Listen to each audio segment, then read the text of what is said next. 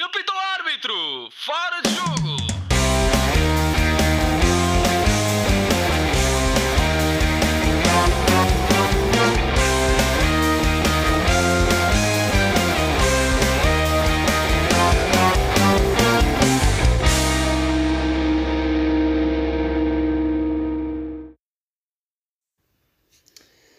Sejam então muito bem-vindos ao 16 episódio do Fora de Jogo Podcast. Eu sou João Pedro Dias e tenho comigo o Afonso Couto, o Diogo Souza e o Ricardo Quinteiro para comentar os temas desta semana.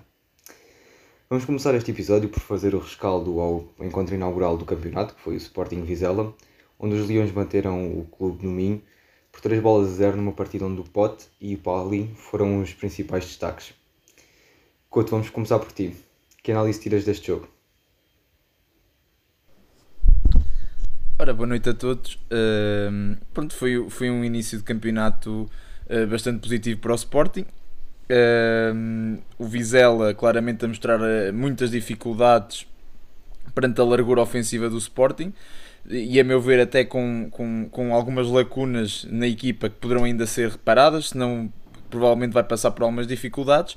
Pronto, este Vizela apresentou-se então num, num 4-4-2 eh, perante este Sporting a jogar com, com maior largura, como eu tinha dito, e efetivamente na primeira parte o, o, o Vizela conseguiu equilibrar mais o jogo, é, é, mesmo que o Sporting tenha obviamente sido superior.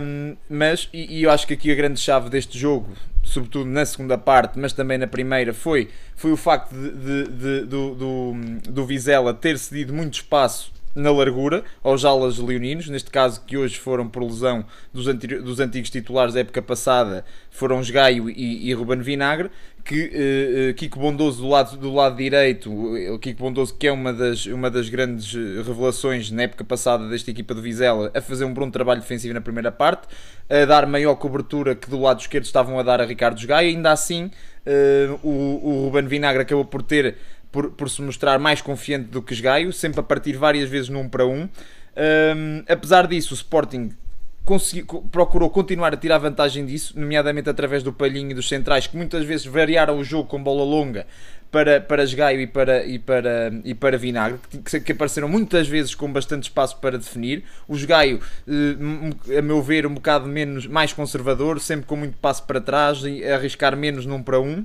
Apesar disso, numa, na, minha, na primeira parte o meu destaque é mais pela negativa, é Jovem Cabral. Jovem Cabral tem 5 remates enquadrados com a baliza, uh, a fazer antever aquilo que já, que já no ano passado e nos últimos anos hum, é, é o seu apanágio, que é ter uma falta de capacidade de decisão mas uh, destacaria pela positiva e além nesta primeira parte do Mateus Nunes, claramente a mostrar uh, aquilo que diferente pode trazer este jogo do Sporting em relação a João Mário. Obviamente é um jogador mais vertical e neste Sporting que é uma equipa que, que causa desequilíbrios de, na, na, rapidez de jogo e na forma como transporta rapidamente a bola para o último terço.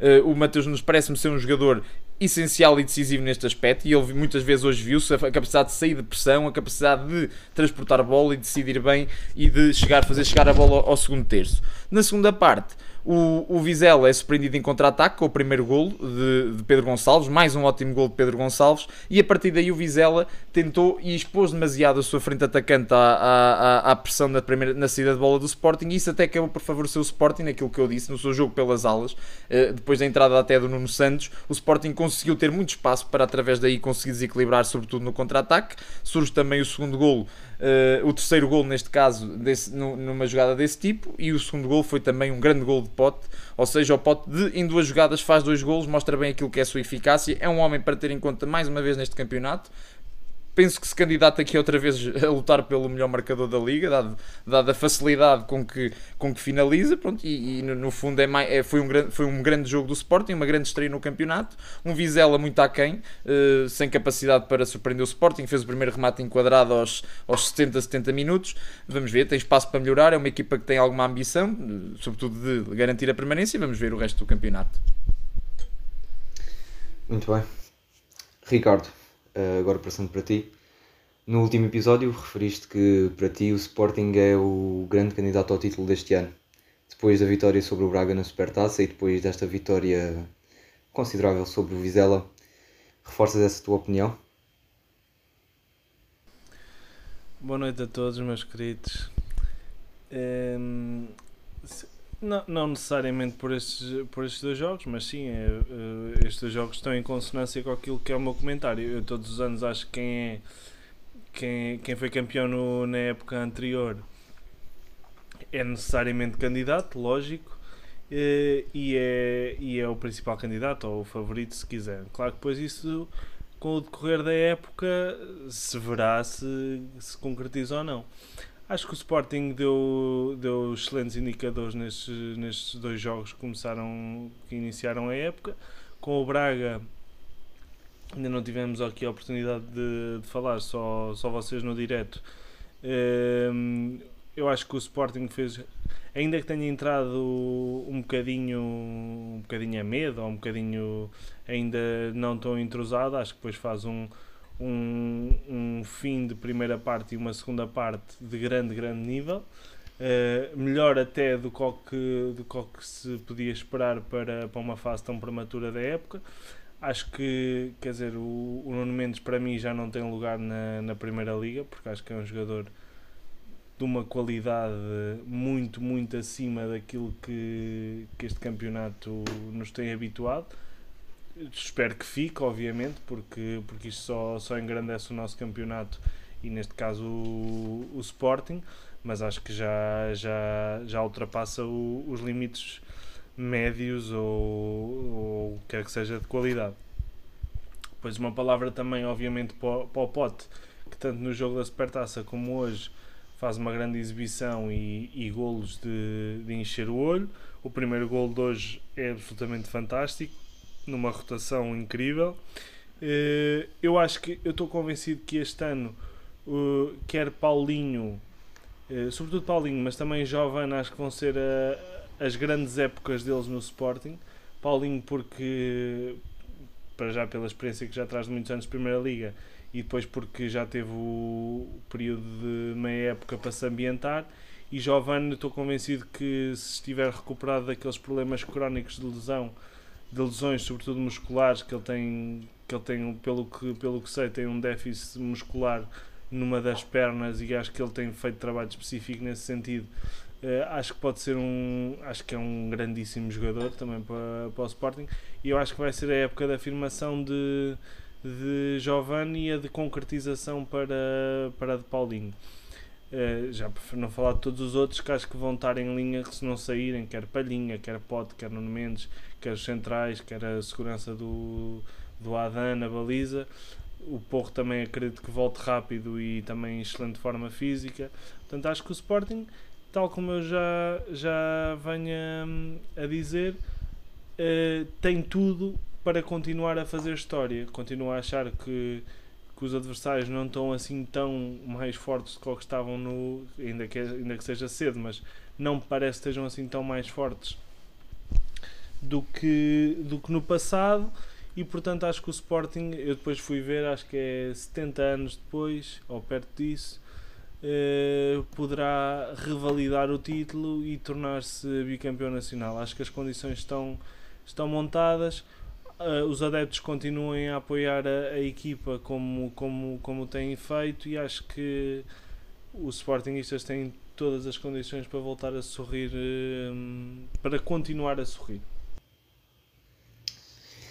Diogo, uh, olhando agora também para o plantel do Sporting, achas que, no caso, os Leões têm, têm um plantel com profundidade suficiente para manter este nível de jogo quando o calendário começar a apertar, quando as competições europeias chegarem? Essa é uma questão interessante. Nós, eh, se repararmos, as equipas, as três principais equipas de, eh, do nosso campeonato não se têm reforçado para ir além Uh, portanto, para além do facto de terem mantido os seus treinadores, portanto, logo aí há um projeto de, de continuidade relativamente àquilo que, que foi a época passada.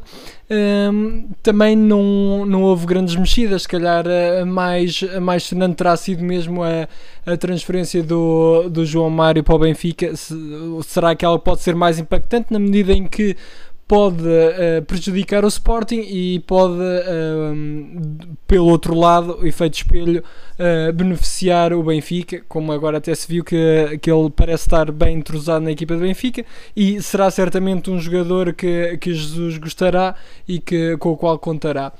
Um, e portanto, acho que de facto as equipas não, não estão muito diferentes que aquilo que, que foi a época passada.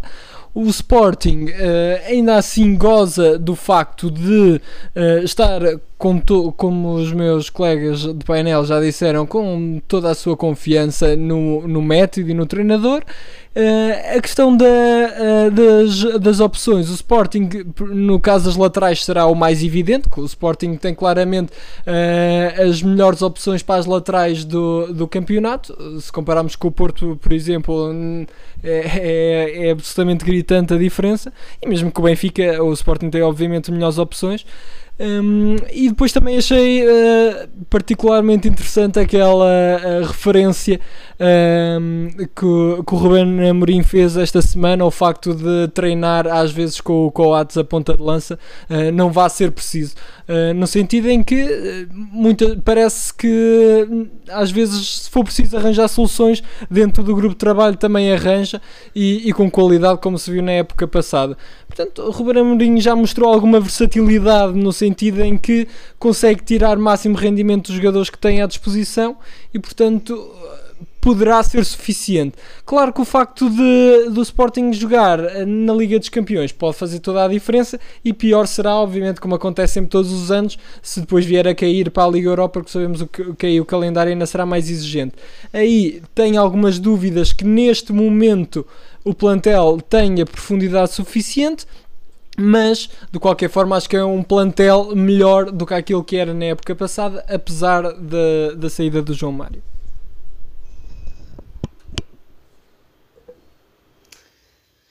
Pondo agora então de lado o, o jogo do Sporting e olhando para a notícia que tem vindo a abalar o mundo do futebol, que é obviamente a saída de Messi do Barcelona, dado que o clube catalão anunciou ainda ontem que, dado obstáculos económicos e estruturais por normas impostas pela Liga Espanhola não poderá renovar o contrato com o Astro Argentino, apesar de terem acordo sobre o contrato. E vamos agora debruçar-nos sobre esse assunto. Uh, de ressaltar também que chegou, chega mesmo agora a notícia de que um membro da família do dono do PSG acaba de confirmar o negócio e uh, diz que o acordo está feito e que o negócio será anunciado nos próximos dias. Por isso também deve ter algumas informações que nós não temos. Ricardo, é este o fim de uma era. Nós já temos muitas. E nós já temos muitas.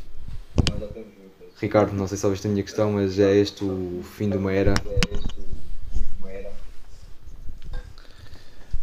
Sim, eh, eu, eu no, relativamente eh, ao, ao Messi, quando falamos de, de astros deste, deste gabarito, é sempre, é sempre difícil elaborar um, um raciocínio articulado, porque são muitos anos de vê-los a jogar futebol e, e muitas memórias relacionadas com eles, mas tentando fazer assim uma, uma análise sucinta àquilo que, que tem sido os últimos dias e aos últimos tempos, o, o Messi já desde o ano passado que, se, que era sabido que, que queria sair do Barcelona, uh, este namoro antigo de, outros, de outros clubes também é sebejamente conhecido eh, com a saída do presidente, uh, pensou-se que, que, o assunto tinha ficado resolvido e que, e que Messi ia continuar.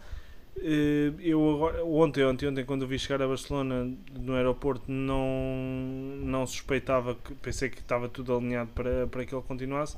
Portanto, de certa forma, apanhou-me apanhou um bocado de surpresa. Acho que é uma altura de, de, de fazer um balanço, de dizer que, que Messi foi, eh, sem dúvida nenhuma, o melhor jogador de sempre de, de, um, de um dos, se calhar, três melhores clubes do mundo, que é o Barcelona. Eh, estará certamente para sempre, para muitos, como o melhor jogador da história, para outros, num, num leque muito, muito restrito.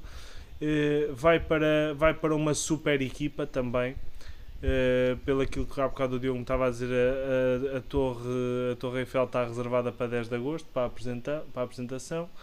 Uh, vai para uma super equipa que se tem reforçado com Sérgio Ramos, Donnarumma e, e só para falar nos mais nos, Hakimi, só nos mais conhecidos, vai integrar uma equipa que, está, que já era de, de enormíssima qualidade, que este ano está, está-se a reforçar em, ainda mais e portanto tem todas as condições para, para, para vencer a Liga dos Campeões, vai se juntar ao velho amigo de, de outros tempos de Neymar, Mbappé deverá sair entretanto e, e pronto, e quer dizer, acho que não, não tem muito por, por onde enganar e, e vai ter sucesso certamente.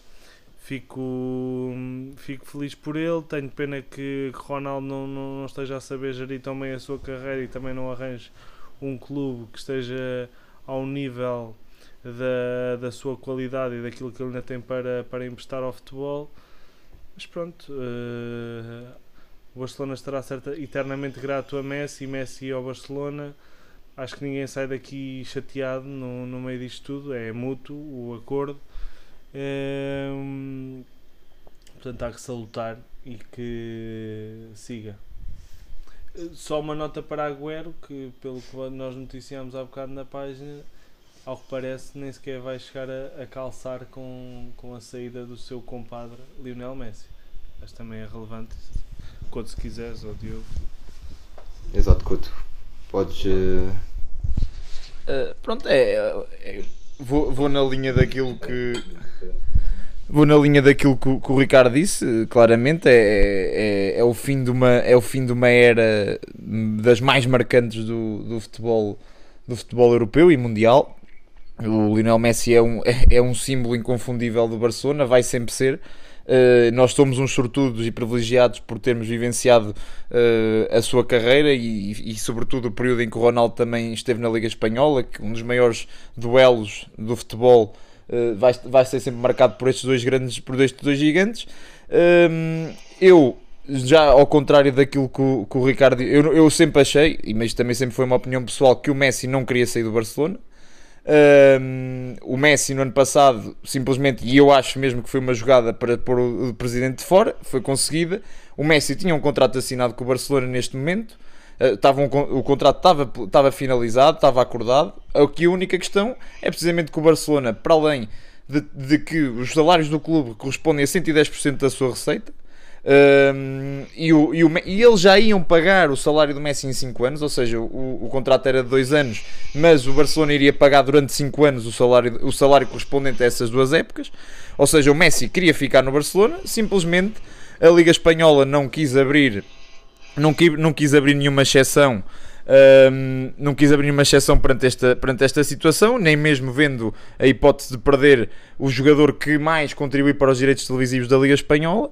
Um, pronto, e, e, assim sendo, o Messi, obviamente, que sendo o Messi, uh, teria todos os clubes atrás dele, sobretudo aquele que neste momento é o, me parece ser o clube uh, onde ele vai encaixar melhor, visto que uh, tem nas suas fileiras e, e perante aquilo que também foi o mercado de transferências do PSG, que conseguiu já adquirir jogadores como Sérgio Ramos, como ele mencionou, o Sérgio Ramos, o Donnarumma, o Hakimi, o Inaldo, uh, agora o Messi, portanto fica com uma super equipa, um, mas lá está, eu acho que este é um fim prematuro, nem o próprio Messi estaria à espera de sair neste momento, e para mim a nota de pesar é, é efetivamente acerca da gestão do Barcelona, que é uma gestão absolutamente danosa. Para mim, a pior gestão de, por parte de Bartomeu é das piores gestões de um presidente num grande clube que eu tenha recordação e que me lembre.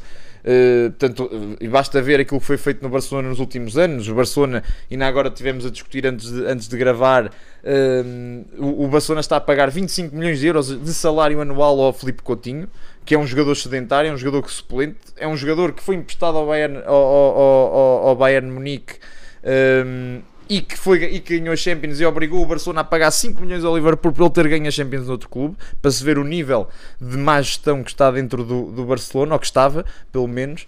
Um, temos um Pjanic, um jogador de 30 já, já na casa dos 30 anos, a receber também 16 milhões de euros. Temos o, o, o Griezmann a receber 35 milhões de euros, portanto, são valores completamente estratosféricos. O Barcelona gastou nas transferências de Felipe Coutinho e de Dembélé perto de 300 milhões. Um, dois jogadores, um deles que acabou por ser emprestado, como eu disse, e o Dembélé, que só agora a terceira época no Barcelona é que começou a justificar de alguma forma um, o investimento que foi feito nele. E portanto, perante isto, perante um clube que, que está a ser mal gerido. Portanto, este desfecho é, é absolutamente trágico para os adeptos do Barcelona um, e é esperar que o Barcelona se consiga reerguer, porque o Barcelona está efetivamente no fosso, porque não é só o Messi que está em causa, atenção, há, estão em causa as transferências de outros jogadores, uh, ou, ou, melhor, a inscrição de outros jogadores, novas aquisições estão em causa, causa deste, deste, deste embargo, uh, digamos assim, em termos de salários que, que o Barcelona enfrenta, e portanto o, Barcelona vai ter que limpar claramente a folha salarial, e para o Messi, eu acho que o Messi vai brilhar uh, onde quer que estivesse, e ainda mais numa equipa como esta, com jogadores jogadores que conhece bem, o Di Maria companheiro de seleção, o Neymar que é o, que é o, seu, que é o seu eterno companheiro dos tempos de Barcelona e portanto acho que, acho, acho que o Messi vai brilhar e esta equipa é séria candidata a ganhar a Liga dos Campeões. Diogo, pegando agora neste última, nesta última frase que, que o Couto tem, que é passa a ser uma obrigação o PSG ganhar a Liga dos Campeões. E a minha pergunta é, e se corre mal? ao contrário do que o Ruben Amorim disse no quando chegou ao Sporting, isso corre mal. O que é que acontecerá a esta equipa do PSG com tantas estrelas, com tanto investimento? Bem, é, é assim, isso correr mal eh, é sempre possível, quer dizer, o futebol, se o futebol fosse só o de, se fosse eh, se os títulos fossem mais uh, ao investimento, certamente que o City, que só na era Guardiola já, já gastou cerca de um bilhão, já teria ganho a Liga dos Campeões. Portanto, há é esta questão do investimento um, nem sempre se traduz em títulos. Só que esta questão não é só de investimento, portanto, estamos a falar de juntar a, aquela que provavelmente já era a equipa favorita um dos melhores jogadores do mundo, se não o melhor jogador do mundo neste momento. Portanto, a probabilidade é bastante elevada de facto virem a, a concretizar esse desejo. Quer dizer, se formos a olhar às individualidades eh, do PSG, é, é indiscutível que, que, não há, que não haja qualquer outra equipa uh, capaz de lhes fazer frente. Uh, e portanto é, é, nisso que é nisso que acredito. Fico com, com a pena no que disse o, o Ricardo há pouco, fico uh, com pena do Ronaldo, porque claramente se continuar nas Juventus vai, uh, vai se ver ultrapassado, porque a probabilidade lá está de Messi ganhar pelo menos uma Liga dos Campeões é, é bastante elevada. Se nós o Couto falava da importância do, do Messi na história do Barcelona, quer dizer, o Barcelona antes que é neste momento uma das melhores equipas do mundo, tem 5 Ligas de Campeões, 4 delas foram conquistadas na era de Messi, portanto isso traduz bem a importância deste jogador. Um, e portanto a probabilidade de Messi vir a, a conquistar uh, mais uma Liga dos Campeões é bastante elevada e, uh, e Ronaldo a continuar nas Juventus uh, acho que esse desígnio se torna bastante difícil, que é uma equipa que neste momento não é, não é competitiva a esse ponto. Portanto, também seria desejável, e agora puxando a brasa à nossa sardinha por somos portugueses, também seria desejável que Ronaldo pudesse sair para outro clube. Uh, obviamente que, que, para o PSG já não vamos pensar nisso, uh, acho que seria impensável, mas uh, o United também está a fazer, isto já sou eu a especular, o United também está a fazer uma grande equipa. Uh, o Barcelona duvido que tenha, que, que tenha capacidade, mas, uh, mas o United está a criar uma grande equipa. Se calhar um regresso ao United ou até mesmo ao Sporting. Se calhar é mais provável ganhar a Liga dos Campeões no Sporting do que nas Juventus. Uh, já, pelo menos o melhor treinador terá. portanto, já, já vale tudo. Agora, brincadeiras à parte, acho sem dúvida que é uma ótima gestão de carreira por parte do Messi. acho que não poderia. A sair do Barcelona e aliás, acho mais provável ganhar uma Liga dos Campeões no Barcelona do que, no, aliás, no PSG, do que se continuasse no Barcelona. Portanto, a nível de carreira, para ele é ótimo. Um jogador que tem confiança máxima agora que acabou de ganhar um troféu internacional pela sua seleção. Um, portanto, eh, em termos de carreira, é uma decisão ótima uh, para ele e certamente para o PSG também. Muito bem. Vamos agora também aqui muito rapidamente olhar para o que foi o jogo do Benfica, onde venceu o Spartak de Rui Vitória por 2-0, com golos de Rafa e do inesperado Gilberto, num jogo a contar para a primeira mão da terceira eliminatória de acesso à Champions. E vamos começar por ti, Ricardo, a analisar este jogo. Achas que o Benfica, depois desta vitória, já tem a eliminatória controlada?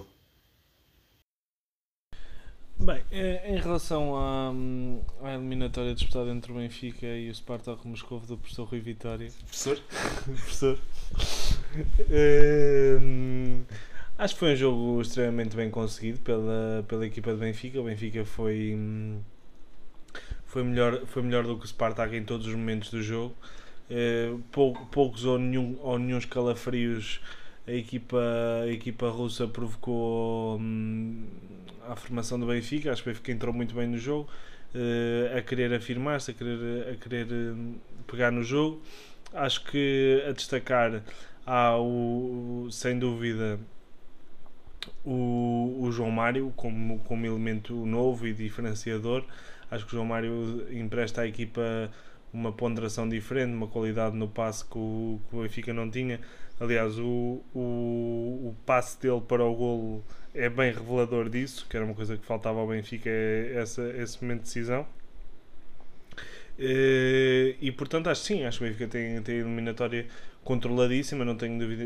Aliás, eu, eu se muitas vezes discordo com, com o treinador do Benfica, desta vez concordo no sentido que esta eliminatória, este jogo devia ter acabado 4 ou 5 para, para o Benfica, só, só aquilo que criou, mais os penaltis que ficaram por marcar, acho que, acho que fica- assentava melhor esse, esse resultado. E acho que na, na luz, a menos que aconteça uma hecatombe, eh, será também por aí, acho que o jogo será, será controlado.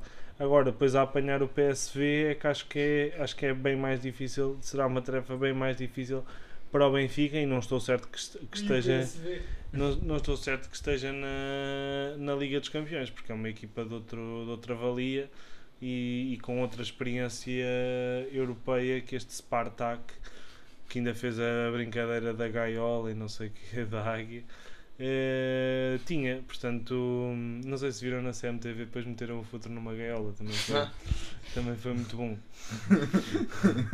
e ele a dizer: Serginho, tira-me tira agora, tira agora da gaiola. Explode isso.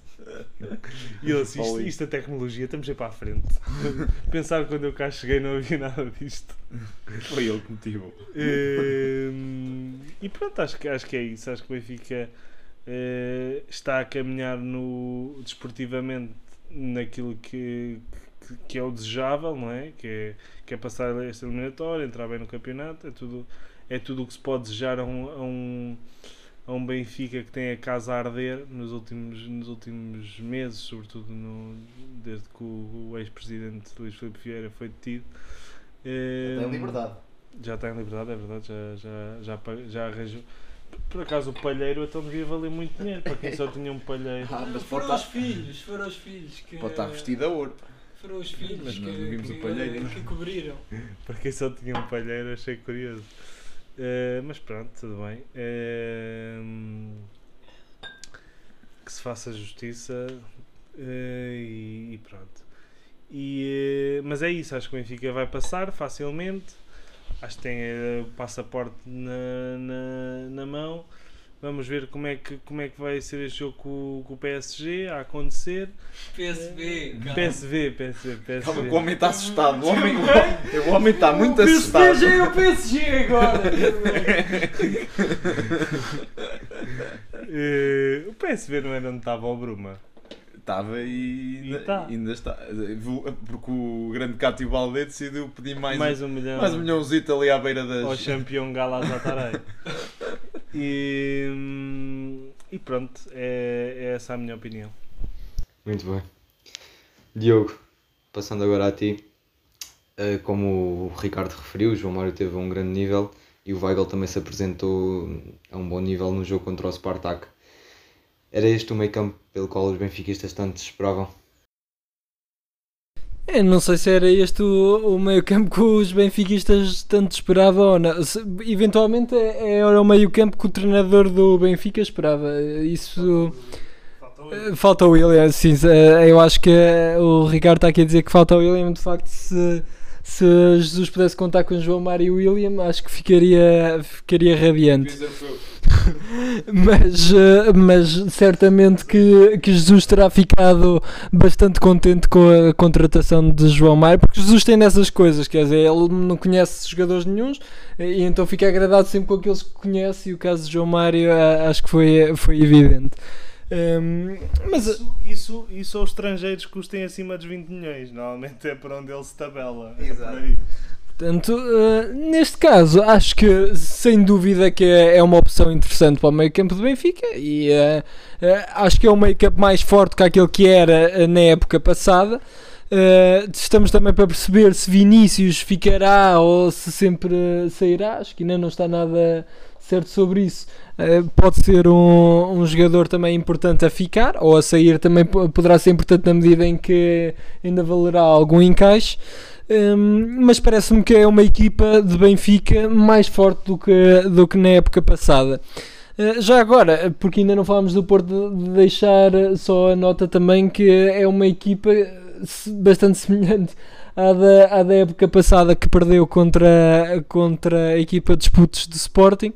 Um, que, que neste momento o grande reforço que, que os portistas podem, podem esperar é, é, é a permanência do Vitinha. Pelo que se, pare, pelo o que se parece, será esse eh, o grande reforço do Porto.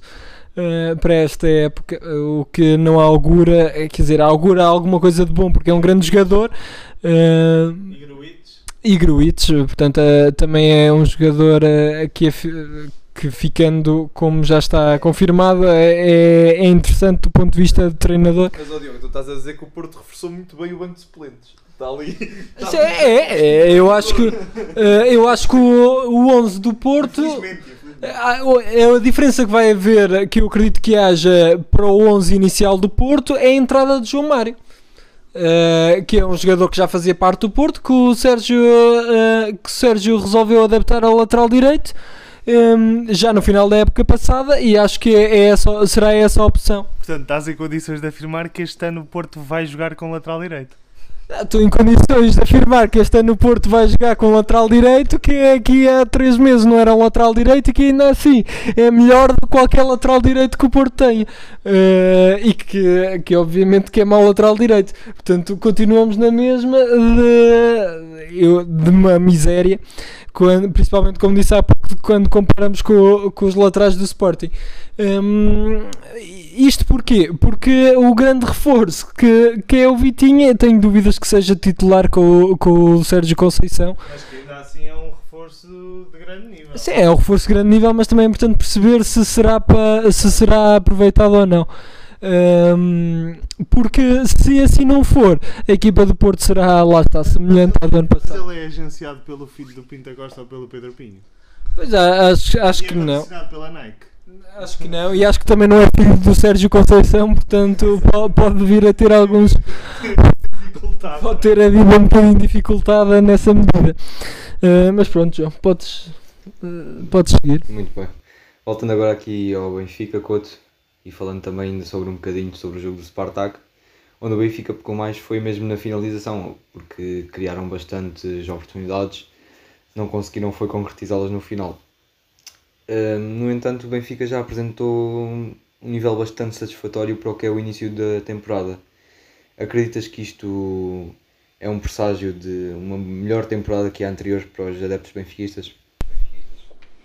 É assim, eu, eu, eu, eu, é assim, eu, eu, e isto é público e, e público em, em termos daquilo que é o nosso no, no histórico de episódios que já temos e diretos que já fizemos, que eu, eu sou apreciador daquilo que é o Jorge Jesus e da forma como ele, como ele mete as equipas a jogar. Obviamente que a época foi uma desilusão, portanto, melhor, pior, que, pior, pior que esta, ao fazer melhor que a época passada não será muito difícil. Jogar. Exatamente. Hum, agora, em relação a este jogo em particular, eu acho que também é- há aqui uma coisa que é: o Jorge Jesus, mais uma vez, ganhou os Mind Games ao, ao, ao Rui Vitória, ao professor. Uh, Mas que Mind Games? É que só houve Mind Games de um lado, no outro. não interessa. Int- Interessa aqui que o Jorge Jesus sozinho. acabou por. Não, ganha, no, ganha no, naquilo que é o resultado final, que é o, Jo- o Jorge Jesus disse na conferência de imprensa que não ia jogar com três centrais, porque na pré-época só jogou com quatro. Hum, só jogou em 4-4-2 e a verdade é que ele apresença em tre- em 3-4-3 e para mim, e vimos isto sobretudo também na primeira parte, hum, que foi uma dificuldade que ele causou desde logo ao Spartak. O Spartak apresentou-se hum, a, a pressionar a saída de bola com os extremos a pressionar os centrais. E o que é que isto provocou? Fez com que quer Diogo Gonçalves, quer o Grimaldo, aparecessem muitas vezes eh, sem qualquer tipo de oposição a conseguir progredir no jogo e a conseguir cri- criar desequilíbrios no terço defensivo do, do, do Spartak. E a meu ver isto é claramente uma vitória sobre o Rui Vitória porque o Rui Vitória não estava à espera de todo de que Jesus apresentasse o sistema que apresentou Mas, mas, Ahm. mas os jogadores do, do Spartak não têm estudos. Não sei se estás a par disso. Mas o professor, é é para isso está lá o professor. não tem, não tem de o passar a ter. Não tem de o passar a ter. Ahm, não, mas isto voltando ao jogo, obviamente que as- eh, o, o, o facto dos Jesus ter entrado com estes três centrais foi decisivo, ainda para mais pelo facto de que Lucas Veríssimo foi um dos melhores jogadores em campo, quer no aspecto defensivo, quer no aspecto ofensivo, que ele na segunda parte tem dois passes, dois passes verticais de excelente qualidade, um, deles, deles dá golo. um deles dá golo.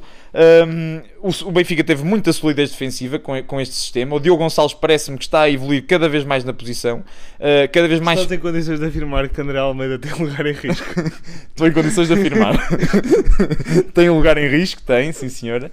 Uh, porque o Diogo Gonçalves efetivamente está, está a evoluir bastante. O Gilberto já faz golos, portanto, em termos de André Almeida e Gilberto, em termos de enganos, estão iguais. Sim, mas, mas milagres Sim, mas de vez em quando. Claro, hum, mas pronto, obviamente o Benfica dominou claramente. Isto eu também na divisão já tinha, já tinha afirmado que o, que o Spartak é uma equipa claramente inferior ao Benfica. Surpreendeu-me também que Rui Vitória tenha deixado Victor Moses no banco. Eu também, obviamente, que eu não tenho conhecimento profundo sobre a equipa do, do Spartak, mas dá-me a ideia que ter um jogador com a experiência europeia e com a experiência em termos de carreira de Victor Moses, deixá-lo no banco eh, é sempre um risco porque é sempre um jogador que oferece, e ainda para mais, os atributos técnicos que ele tem e físicos eh, seriam bastante importantes num jogo como este. Eh, Mas como tu disseste e bem, o Benfica foi perdulário na, uh, uh, João, na pergunta que fizeste, o, o Benfica foi perdulário ofensivamente, sim. O Gonçalo Ramos entra no jogo e apesar de não ter sido tão, tão, tão eficaz em termos, de, em, termos de, em termos de golo, em termos de criar oportunidades, foi, teve muito bem, eh, com bola, a, a, a oferecer só os espaços, a, deixar, a, a criar espaços para, para, para os extremos equilibrarem. Outro destaque também, o Rafa, claramente, uma grande entrada, um, bom- um grande primeiro jogo do Rafa. Um, Sterling português. o Sterling português, ou, ou, ou, o Sterling dos pobres, eh, como queiramos. Ehm, sim, o, o- claramente na primeira parte o Rafa foi muito decisivo, nomeadamente o Benfica teve algumas dificuldades, apesar de conseguir, como eu disse, chegar ao, ao- ao- último terço com alguma facilidade, estava com alguma dificuldade técnica, em termos técnicos de conseguir criar desequilíbrios e o Rafa foi o motor, a força motriz dos desequilíbrios do, do Benfica na primeira parte foi claramente o Rafa. O Pizzi na primeira parte teve algum teve perdular e inclusive é lances criados pelo Rafa. Hum, mas obviamente o Benfica foi claramente superior. Acho que a eliminatória poderia já estar selada, como o Ricardo disse, mas eu acho que está praticamente selada. Uh, em relação ao PSV, uh, eu, eu também acho que, que, que é uma equipa superior, mas ainda assim o Benfica apresenta qualidade. O Benfica acabou de contratar o, o Yaremchuk. Atenção, não sei se vocês souberam disto, mas o Jorge Jesus corrigiu um jornalista na, na conferência de imprensa em relação ao nome do Yaremchuk. Então, Estudou, pelos vistos, o nome, ele sabia o nome e o jornalista não. É, é, isto é. Mas acabou por dizer que o tratam por Roma por ser mais fácil. Portanto, eu, só- eu- eu da parte de Jesus da, da conferência só gostei quando ele começou a abanar as asas a imitar a águia. Só, só vi essa parte. Pronto, mas só para concluir a minha intervenção. Achas, já agora no capítulo da- das contratações, achas que como dois blogs benfiquistas publicaram, Rui Pedro Braz é a melhor contratação da época para o Sport Lisboa e Benfica? Qual é a tua opinião sobre isso? É assim, eu, eu não conheço esses vlogs, mas certamente que há ali uma propaganda vieirista. Há ali, há ali alguma coisa de suspeito perante isto. O que é verdade é que o homem trouxe o Yaremchuk, que foi lá buscá-lo, mas isso também eu podia fazer. Mas ir lá buscá-lo. Dava-me. Mas de motorista. de motorista, como motorista. quiser, a pagar o jantar era igual, fazia tudo. Uh, mas, mas não, para concluir, só aqui em relação ao jogo, uh, destacar também o João Mário. E, e- e isto aqui, a diferença, o João Mário no, no Sporting e o João Mário no Benfica. O, João, o Benfica, e, e eu até já falámos isto no início do, do podcast, em relação ao Sporting, referi que o Mateus é muito bom para o jogo do Sporting, porque o Sporting é uma equipa mais vertical. O, este novo Benfica de Jesus, ou pelo menos esta versão que vimos no ano anterior, era uma equipa é uma equipa mais pautada, que pausa mais o jogo, que tem mais dificuldades em acelerar o jogo e, portanto, sendo uma equipa que gosta de ter mais bola e de fazer mais passos até a concretização, parece-me que o João Mário é o jogador ideal nesse aspecto específico do jogo, que é o de controlar, pautar o jogo, ter eficácia no passe, des- descobrir espaços, descobrir os colegas e, e, obviamente, agora a questão é se Weigl vai ser ou não o 6 que Jesus quer por trás esta vinda de Meite deixa a perceber que Jesus quer um jogador mais físico. Eu também concordo que Weigl pode não ter essa intensidade necessária para acompanhar e para fazer o tal meio campo a dois. Vamos ver, vamos ver quais são as opções. O Benfica, eh, com esta contratação de Meite, tem duas opções completamente distintas: um jogador mais físico, outro um jogador mais técnico. Eh, vamos ver qual vai ser a opção e, eventualmente, se o Benfica vai reforçar ou não ainda mais posições. Mas foi uma, boa, foi uma, deixou bons indicadores este primeiro teste da pré-época, da, da pré-época não, da época. Um, e acho que o Benfica parte em clara vantagem para passar. Muito bem, antes de passarmos aqui à rubrica deste episódio, só parabenizar o Passos de Ferreira e o Santa Clara pelas vitórias que tiveram na Conference League nos jogos de qualificação para a prova, não, para a prova europeia. O Passos que acabou por vencer o Larne por 4-0 e o Santa Clara que também caminhou eh, bastante bem a eliminatória ao vencer o Olímpia por 2-0. Que eu, que, oh João, desculpa, que eu antevejo que, nas palavras de Mourinho, muito em breve será a grande competição europeia que será em disputa este ano. Pronto. Que é onde a Roma está, portanto, à partida. Exato. Ainda podemos ter um Roma-Tottenham. Ainda são duas equipas. Espero que não, porque o Tottenham vai apanhar o Passos. Ah, é verdade, vai ser eliminado pelo Passos. Tanto que o Kane já deixou de ir aos treinos com medo, pelo que dizem. Mas pronto, vamos passar então à rubrica desta semana. Olha, uh, João, esta semana tra trago aqui um, uh, a memória de um jogo que, é, que acho que é engraçado. Uh, obviamente tinha que ser um jogo marcante de, do Messi, já que é, é o Messi que está a marcar a atualidade esportiva. e um, eu trago o primeiro jogo disputado pelo Messi pelo Barcelona, o primeiro jogo não oficial, que coincidentemente foi o primeiro jogo disputado no Estado de Dragão. Uh, portanto tem essa tem essa dupla dupla tem essa dupla peculiaridade particularidade. E, uh, e qual é como é que foi o resultado? O resultado foi 2-0 para o Porto golos de Derlei e do Galmeida uh, do Porto treinado por José Mourinho e o Messi foi lançado aos 74 minutos quem era o treinador? Frank Rijkaard, exatamente. Uh, e uh, portanto o Messi entrou por troca com o Fernando Navarro e uh, jogou, fez assim os seus primeiros 16 minutos pela camisola do Barcelona. o resto foi história. O primeiro jogo oficial veio só na época seguinte para a Liga Espanhola, mas de qualquer forma é, é engraçado que o, fa o facto de o Messi ter estreado no, no Estado Dragão. Um, e portanto, tudo o que veio a seguir uh, é uma história bastante interessante, como aqui nós já tivemos uh, a oportunidade de dizer. E, uh, e, esperamos certamente que o Messi continue a fazer a história, porque de facto ele e Ronaldo, sinceramente, serão os, os, melhores jogadores da história, nem que seja porque, porque jogam com uma bola redonda e não com uma bola de trapos. Portanto, logo aí faz, faz alguma diferença. Só que jogam com uma bola.